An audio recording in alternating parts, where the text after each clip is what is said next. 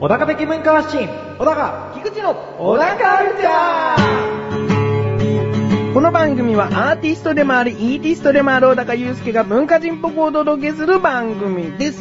どうも、アーティストでもあり、イーティストでもある小高祐介です。アシスタントの菊池です。よろしくお願いしよます。ろしくお願いします。す。あーメールがですね、お、届いておりまして、ありがたいですね、あり本が当たいにですねね。小高ネーム、トマトンさん。はい。はい、ありがとうございます。ありがとうございます。本文、どうも、小高殿、菊池殿、トマトンです。小高殿、どうか菊池殿の汗をそっとタオルで拭き取ってあげてください。もうね、今しがたやってきたばっかりですよ ね。ねどちらかというと、小高の方が汗気味かなえ、汗、油気味かな油、油気味かな油はちょっと拭き取りたくないな。洗ってこいって感じだな。うん。うん。 え、続き、それでは本題。つい先日、トイデジを買いました。はい。 SQ30M って機種です。モードがノーマル、モノクロ、ノイズ、ビビットの4種類のモードだけでなく、音声なしですが味のある動画も撮れるという優れもの。今これで休日は楽しんでます。先日、地元であったお祭りを撮りました。もうファインダーがそもそもないので、マイクロ SD を Mac で読み込むまでドキドキです が、それなりのものがあったり、失敗した画像も半分以上ありましたが、良い仕上がり画像もあったので嬉しさもひとしおです。所有しているパソコンがマッキントッシュなので、それに対応している安価なトイレジを探してやっとたどり着いたのですが、今はカメラライフを楽しめてます。それではまた。はい。ということですねね。トイレジ。トイレ時。一番気になるのが、はいファインダーがそもそもないという。はい。相当小さいってことですね。冒険ですね。冒険カメ ラ冒険カメラ ですね。僕、これに似てるやつで、うんデジじゃないやつ持ってるんですよ。おートイカメの、えっ、と、ミニホルガ。うん。ホルガーっていうトイデジカメ、あ、トイデジカメじゃないや、トイカメラがうん、割と、トイカメに火をつけた部分があるんですけど、ほう。それのね、ちっちゃい版で、ワンテンっていうフィルムを差し込んで使うんですね。フィルムを入れるところがちゃんとあるんですね。そうそうそうそうそう、で、そのワンテンっていうフィルムの形もすげえ特徴的なんですけど、おうあの、昔の黒い、黒電話ありますよね。うんあれのこの、受話器の部分。うん。はい。あれの形にそっくりなんですよ。あれのすごい。い小さい感じ。そうそうそうそうおう。で、何枚くらい撮れるんですかその1個のフィルムで。えっとね、十数枚だったと思いますね。あーうん、うんで、僕もそれで十数枚撮ったんですけど、うんうんちゃんと印刷できたの1枚ぐらいでしたね。ああ、難しい。はい、光の調整とかもあるんで、割と多分改造しないといけないと思いますね。カカメララって、いわゆるトイデジカメとか、あトイカメってピンホールカメラが大元のものなんですけれども、いわゆる、こう、像の部分に、ピシッと穴を開けて、うんその穴の大きさで、こう、光の取り込み具合とか変わってくるんですけど、うん。えートイカメとかっていうのは、その穴が極端に、えー仕様がちっちゃかったりするんで、自分で広げてあげたりとかおう、そういう手術が必要なんですよ。改造、ほんまさにもう自分で手をちょっと加えないと、うまく撮れるカメラにならないと。ならなかったり、もしくはちゃんと、えっ、と、最初から調整してくれてるところもありますけど、うん大体は手作業で作ってるみたいなんで、超アバウトっていう話を聞きます ね。おえ、それはちなみにフィルムの方は1個いくらでしたいくらだったかな多分1000円未満だったとは思いますけど。手軽といえば手軽なんですね。はいうんうんうん。ただまあ印刷する代金とか考えると、やっぱりデジカメの方がいいですね。あそのフィルムはカメラ屋さん持っていけばやってくれるんで。やってくれまおす。ーただあの、印刷する、あ、えっ、と、現像する機会がないんで、うん。ワンテンを。うんだから富士フィルムとかの工場に出さなくちゃいけないんです。だから日にちが結構変わりますね。ああ。大体中3日ぐら い。ちょっと手間もかかるんですこね。れはもうかかりますあねー。じゃあ今回トマトさんが買ったこのトイデジというのは、はいやっぱりフィルムがないというところでは優れているといえば優れてるんですかうんデジカメなんで、うんやっぱりその、撮り直しが効くというか、まあそういう部分はいいなと思いますね。うん、撮れるだけ撮って。はいうん。で、ピンホール感がおそらく出るものなんじゃないですかね。ピンホール感。はい。割とその、さっき言った、あの、穴プスって開けるやつ。うん。ああいうのをやるとトンネルっていう効果が写真に出るんですけど、いわゆる写真の周りにこういう黒い縁のうん。丸い感じうんうんうんうんよくありますよね、昔の写真なんかで。うん。うんうん、ありますね。ああいう感じの演出がトイカメラっていうのは結構売りにしてた部分があるんで、うんうんうん。うんそういうのとか、あとピントが甘いとかね。ほー。うんなんかモノクロだと一層その雰囲気が出るかもしれないですね。そうですおうね。可愛らしさと。ただ、さっき言った通り明るさをちゃんと調整しないと、本当に暗い写真になると思うんですけど ね。モノクロにした時。顔撮ってももう一枚の写真が心霊写真みたいな。個人的にはこのビビッと興味ありますね。ビビットというのはどういう効果ですかねあおそらくその色彩を濃くする機能だと思います。あ、ああ、うああ。ん、なので、まあ、割とこう、ちょっとアメリカンっぽい感じの写真が撮れるんじゃないですか。こうた、うんえっ、と、色彩感が強くて、うんピンボケしてて、でちょっと、こう、レトロな感じの、えーピンホール感が出て、うん。うんすごい可愛らしい写真が撮れるような感じがしますね。ああ、はい。やっぱりこの遠いカメラ、遠いデジカメラっていうのは、え今読む限りでは、その撮ったものが家に帰るまでのお楽しみ感っていいですねえ。そうなんですよね。結局、プレビューが見れないですからね。うん液晶とかついてないでしょうから。デジタルだけど、見れない。うん。そのドキドキ感。うんあー楽しそ。楽しそう う。あまあおそらく相当小さいので、決していけないことに使わないようにって感じですね。ーそんなこと考えちゃいけませんよ。なんで可愛らしい写真撮ってる話が よ、なんか盗撮っぽいくだりになるんだよ。よくボールペンのところにカメラがついてるとかありますでしょ、うんもっと高画素だろうな。あんなもの、ね、ね撮られてるものは気づかないように作られてるんだから、はいもう変なことにしか使われないでしょ例えばボールペンのカメラどう使い ますもえ。え しプレゼントっていらねえ よいらないですよね。欲しいって言ったらなんか、この、蹴る気がする、リスナーが。 だって山とか行って友達と行って、写真撮るよーっつって、はいペン立てんだぜ、きっと。 絵描くのかみたいな仕草で。 愛知実はないでしょ。まあもうペンものだったら本当にスパイが持ってたらなまあ納得ですよ。ああ、そうですね。探偵とか。そうですよね。うんうんまあ、僕かあなたが持ってたらもうダメでしょう ね。ダメだねただの盗撮ですよ。いや、使わないけど ね。持ってるってことでそう疑われやすいかもしれ疑なわい、ね。れやすいですねは。い電車通勤でしょああ、もう ダメだ。もうダメだ。あいや、持たないです。ーはい。そもそも遠いデジもね、うんプレゼントされればちょっと使ってみたいなって感じですけどね。そうですね。まあ値段もそんなに、僕、前にビレッジヴァンガードっていう雑貨屋さんで見かけたんですけど、3000円、4000円ぐらいだったと思うんおで、それはデジの方。あの、トイデジの方。おーうん。だから、割と人にあげるには、いい金額、おしゃれだし、うん。ほら、これで思い出残しなよ、つって。僕との。僕 との、つってちゃんと映るかわからないけどね。映らなかったらうまくいってないんで。えでも面白いですね。面白いですね。うん。うんあいいですね。トイデジについていろいろとお話が聞けました。はい。さすがですね。喋っちゃいましたね。喋って。これが、全然そういうピンホール効果とか全くない、 うんカメラだったら本当どうしようかと思いますけどね。すごいちゃんとしたやつでね。あーまあ、トマトさんいい買い物をしましたね。そうですね。メールありがとうございますあ。りがとうございます。ということで、ここで一旦 CM ですあなたのなだらか中毒請負人素人のではなくプロでもない、プロと目指すメタボチックな将来ハゲると噂のっていうのは、横断歩道メンバー全員ですからね。最悪だこれ。太ったハゲ。鼻にかかった自虐ネタ最近やるんだから冷たくお読みしたいと思います。横断歩道のリーダーとしてね、あのブログとかのちょこちょこ出していけば全く自分と関係のないところでも自分に反省してみる。そんな菊池がお送りする、なだらか向上心は毎週水曜日更新です。ぜひお聞きになっていただけたらと思います。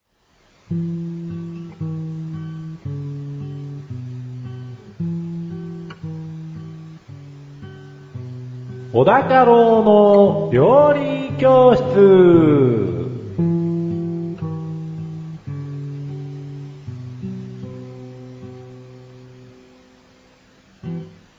このコーナーは料理研究家の小高郎先生に食についてあれこれご指導していただくコーナーです。ちなみに番組内で料理は一切いたしません。よろしくお願いしますよ。ろしくお願いします。では早速ですが、今回の料理、食材などテーマをお願いします。きんぴらごぼお、きんぴらごぼう。う。お、好きでしょうーん、最近好きになってきましたね。ああ。小さい。い頃はちょっと食卓に並ぶと、野菜かよ、みたいな。そういうところありましたけど、お菓子じゃねえのかよ、みたいな。そこじゃないよ、普通の。 野菜じゃない、ちょっとお肉的なものがいいってこと。何食卓にお菓子並ばないとグレちゃうってどんなことだよ。だよとか言っちゃいましたね。はい。ええー助 手。うん。えー、きんぴらごぼうですね。はいうん。まあね、このきんぴらごぼうっていう名前の由来からいきましょうかね。お、言われてみれば気になります。はい。全く料理を作らないんでね、こういう知識的な部分からいきますよ。先生がですかいや、まあ作りますよ、たまにね。はい。うん。で、これなんですけど、きんぴら浄瑠璃の主人公、坂田きんぴら。はい。えー、こっから来てるみたいなんですけど、坂田金時の息子なんですよ、この金ピラって。おう。えー、この坂田金時っていうのが、金太郎のことですね。おう。あの、はいり担いだ金太郎です。ははい。で、まあ、金ピラっていうのが、えー、非常にたくましく、えー、その金ピラ浄瑠璃っていう中では語られてるんですよ。い。うん。金ピラくんが。うん。で、えー、そっから来てるらしいです。超安直ですけど。その、その子がよく食べてたとかでもなく、はい。きんぴらごぼうを発案した人が、ええこの物語の、きんぴらくんの名前を使おうってことですか、そうですね。ちなみに、金ピラくんの、その、言った髪の毛の形が、うんなんとなくごぼうに似てるからっていう説があるんですけど、これは不確かです。ちょっとこじつけ的な。こじつけ的な感じです。で、まあ、ごぼうの歯応えや線のつくところが、うんまあ、いわゆるその、たくましいところと合致もするし、うんじゃあ、金ピラで行こうっていう話に、うんおそらくまとまったんじゃないですか。あうんそういえば、なんとなく髪型もこれごぼうに似てんなっ つって。ああ、なるほど。ちょっとなんか、パワーのあるネーミングだったんですね。そうですね。ちょっとごぼうっていうと、はいひ弱な感じがするじゃないそうでですすか。ね。もやしに追随するようなイうんメージですけどね。ありますけどねはい。僕友達にゴボシってやってみましたもん。それはごぼうっぽいからゴボっぽいからです。もちろんひ弱な感じですよね。はいは聞いてるかな、ゴボシ。い。でも、きんぴらごぼうは力強い食べ物だから。あー、でも力強くはなかったな。センターだけど、スリーポイントシュートばっかり打とうとするから、すごいフォワードのやつに怒られてたっていう。あ、バスケットボール時代の話なんです けど。 そこレストランにしますよ。いやいや、その前にしましょうね。はい。えー、レッスンマンきんぴらごぼうは、きんぴら浄瑠璃の主人公、坂田きんぴらから来ているんだよですね。ですね。えー、ごぼしはスリーポイントよく打つんだよダメだね。ダメだね。同じセンターの身にもなってほしいですよ。なんでダブルセンターなのそのチーム。えなんか、背高いの二人いたからとりあえずつけとけみたいな。あ、ほら、そんぐらいのさ、中学生ぐらいの年だったらもう背高ければ勝つじゃん。 背高い、そうかなまあ背高い人がレギュラーになりやすいけうんど。ぴょんぴょん飛んでりゃなんかボールと当たるしさ。うんきんぴら行きましょう。はい。でですね、 えー、まず、きんぴらの話をするにあたってなんですけれども、重要なのがごぼうん、そうですね。うなんですけれども、うんごぼうはですね、結構、あの、ユーラシア大陸の北部に野生してるらしくですね、ほう。えー10世紀以前に中国から薬草として渡来してきたと。薬草ええ、うん言われています。なので、ここ僕びっくりしたんですけど、ごぼうを栽培して食用にしてるのはうん世界中で日本だけです。 ね、世界では、はいもう、なんだろう、悪く言えば雑草的なポジションにあって、はいこれ食べれるんだよぐらいの。そ うです。でですね、これについての悲しい話があって、ん。日本の、まあ、いわゆる戦争してた時に捕虜のアメリカ兵にうん。ごぼうを、まあ、食べさせたらしいんですよ。おごぼうでも食ってろと。うん。うん。でもごぼうは日本の食文化の中では、まあ、きんぴらごぼうとかあるから、うんまあ、あの、食品として扱われてるんですけれども、うんまあ、アメリカでは食う、えー、フードではないので、おう。あのー木の根を食わされたっつってお、うおうおう。裁判に なって、で、結果その捕虜で、あ捕虜時代に、そのごぼうをあげてた、うんあの、日本人の方は、うんあの、戦犯扱いされたみたいです。先般っていうのは。えっ、と、いわゆる A 級戦犯とか B 級戦犯とかってありますよね。おうつまり戦争における、うんうんえーと犯罪者。犯罪者。はいはい。扱いされたらしいです。その、木の根を食わしたっていうことで。まあ、よく木の根に毒があるものありますからね。ありますね。ごぼうはないんですけどね。殺そうとしたんじゃないかと裁判になった。はい。これレッスン2行きましょうレねッ。スン2行きましょレッスン 2! ごぼうを栽培してまで食べるのは、どうやら日本だけだったらしく、過去にはアメリカ人に食べさせて裁判沙汰になったこともあるんだよ。ですね。ですね。いや、言われてみればですね、はい。世界の料理でごぼうを使ったものって少ないですね。少ないというかないですよね。ないんですね思い当たらないってことはもうないんですね。ね日本ぐらいですよね、本当にごぼ うが食われてるの。まあよく見りゃまあ、それは確かにあれは木の棒ですよ。木の棒、まあ、ねえとか。ね、ねですよね。うん。それはまあ、しょうがない。うん。うん。でですね、そんなごぼうなんですけど、うん。えー、まあよくその、きんぴらごぼうを作るときなんかも、そうですけど、アク抜きしますよね。しますね。まあ、ごぼうっつったらアク抜きっていうイメージがあるんですけど、うん。まあアク抜きしなくてもいいらしいです。お。というのアはク抜。きって、もともと渋みを取るうん。ってやつなんですけれども、これ実験したらですね、まあ僕はしたわけじゃないです。うんとあるサイトの方が実験したんですけど、 するわけないじゃないですか、つって。先生あしたって経験持ってこそ先生はいまあしたようなしてないようなね。うんした気になっているで。気になっているんですけど、えっと、その時の記憶が、えー確かならばですよ。おであのー一本のごぼうをささがきにして、うん半分は、いわゆる、アク抜きの、あの、スタンダードの手順、水につけ、うん。えーもう半分はささがきにして、普通の、えー水に入れたり、うん。えー放置したりしてみたんですね。あ、いろいろパターンをはい作って。うん。そしたら、全然苦味が変わんなかったんです。苦味というか渋みが。どれも味は変化変わらなないし。うん。で、むしろ、アク抜きをすることによって、うんごぼうの中の貴重な成分が抜けてしまうと。栄養分が。はい。うんこれ。ポリフェノールです。入ってるんですかごぼうにポリフェノールが入ってるらしいです。よくブドウとかに含まれはてい目にいいなんて言われる成分。って言われる。うんあの、高血圧、動脈硬化に効果があるポリフェノールが、アク抜きをすると抜けちゃうらしいんです。ほなので、アク抜きしないでください。う。なるほど。はい。これちょっと言ってきましょうね。はい。レッスン 3! ごぼうは、アク抜きしなくても味が変わらない説もあるし、アク抜きをすることで栄養分が抜けてしまうこともあるんだよですね。ですね。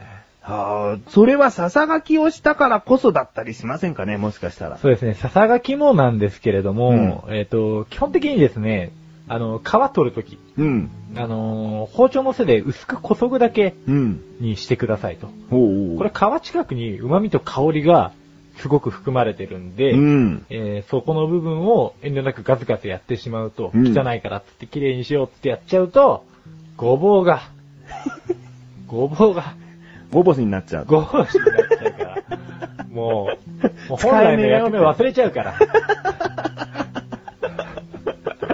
というとこからボンボンボンボンしようちゃ。そ ううそうやっちゃうから、好き味放が題。口に届かないそと。うそうこっちの身にもなれと。じゃあ、レッスン4ありますかねレッスン4、ありますよ。 頼りないけど、どうぞえー、レッスン 4! そもそも悪抜きしようと思ったのは、海鮮料理などでごぼうを使う際、すべてにつけることで、酸化を防ぎ、色が変わってしまうのを防いでいたからなんだよごぼうの色を 酸化させるのを防ぐためあ、そうです。色が、あの、良くない色に変わっちゃうらしいんで、ごぼうってそんないい色を最初からしてないですけどね。うん、でも一応料亭では、うんあの、いい色で出さなくちゃいけなかったんで、うんそういう手順を踏んでたみたいです。あで、それが一般的にテレビとかで手順紹介されて、うんで、アク抜きしなくちゃいけないんだみたいなイメージになって、アク抜きが主流になったんじゃないかあっていう。話です。なるほど。はいじゃあ、小さい頃、おばあちゃんから教わったからとか、はいなんかそういうことではなく、はい。もう一度見直してみれば、アク抜きは必要ないかもしれないと。わそういうこと。かりました。はい。先生、さすがアク抜き経験者ですね。そうですね。アクって漢字で書けますからね。あ、書きますよ。うん。あ、もう書ける。なんか前どこかで、うん。多分料理教室で教わったんで う。ん、生放送です。あ生放送はい、ということで、はい今回のご指導は以上ですね。はい先生、ありがとうございました。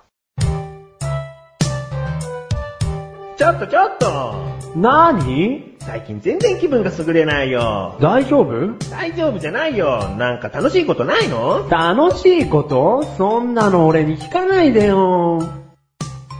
そんな、メガネ玉マーニと、マシュルがお送りする、楽しいクトーク。リンクページからいけます。ぜひ聞いてね。ね。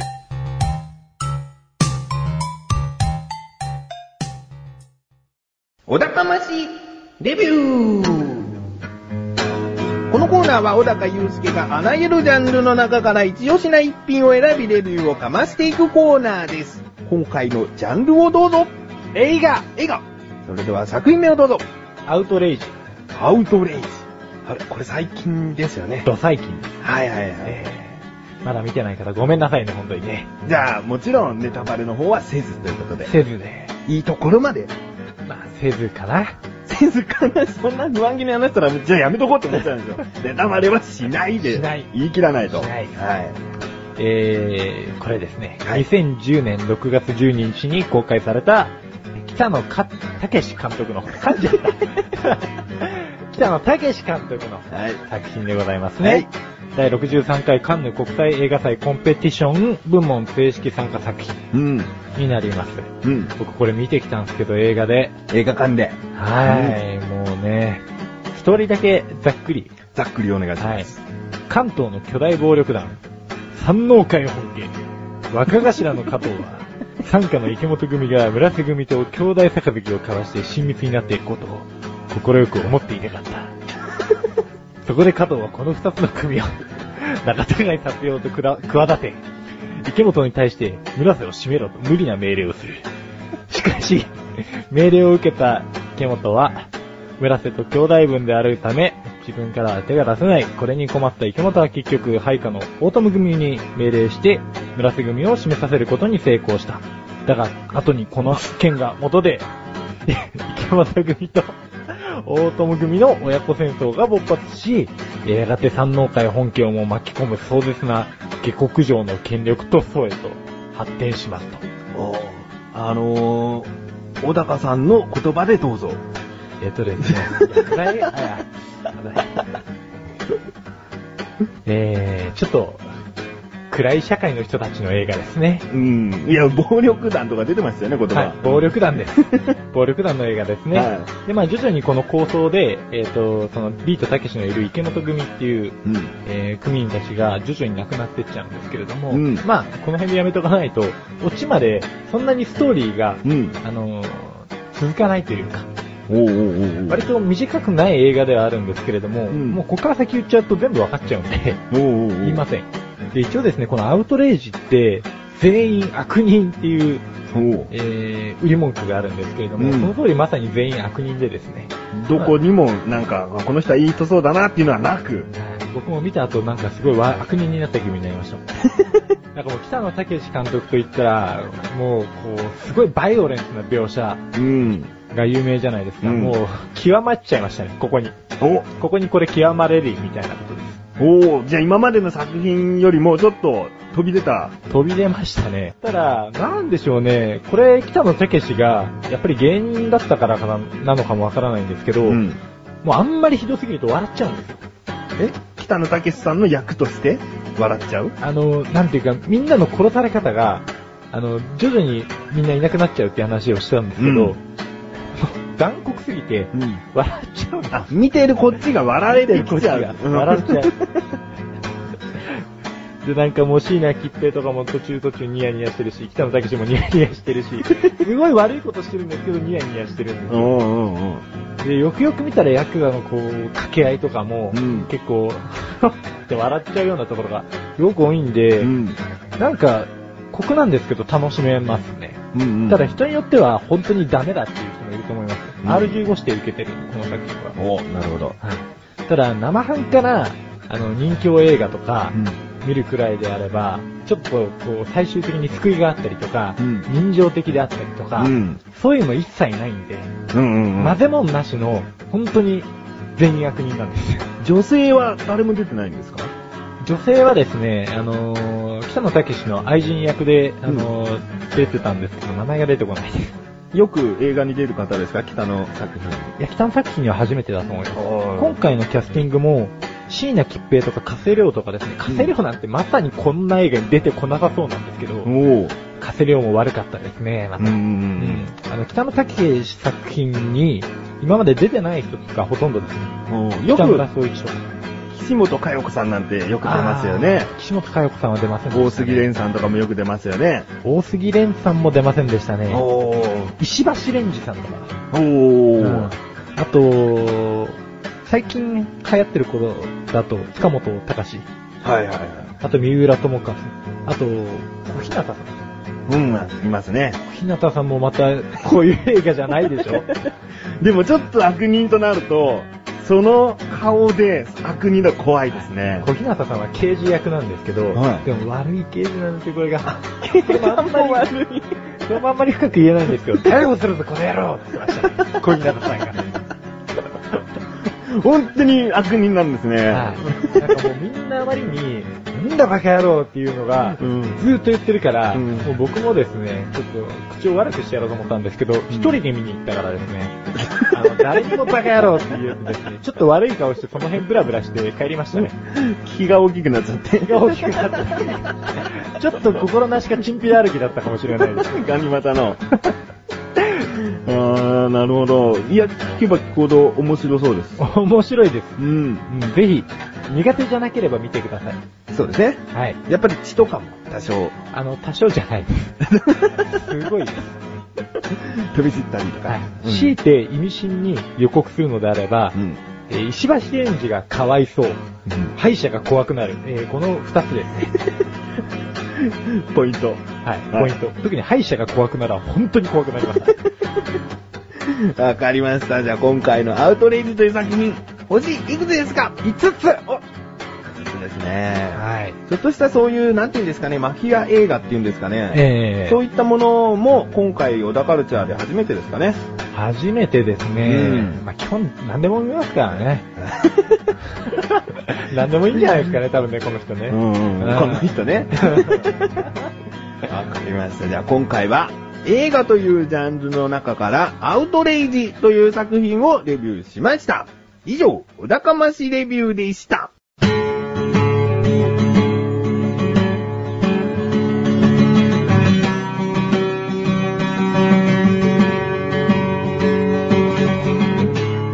エンディングのだかはい、ということで第37回も終わりを迎えようとしております。はい。今回、はい。小高郎の料理教室、はい。きんぴらごぼうでしたね。そうですね。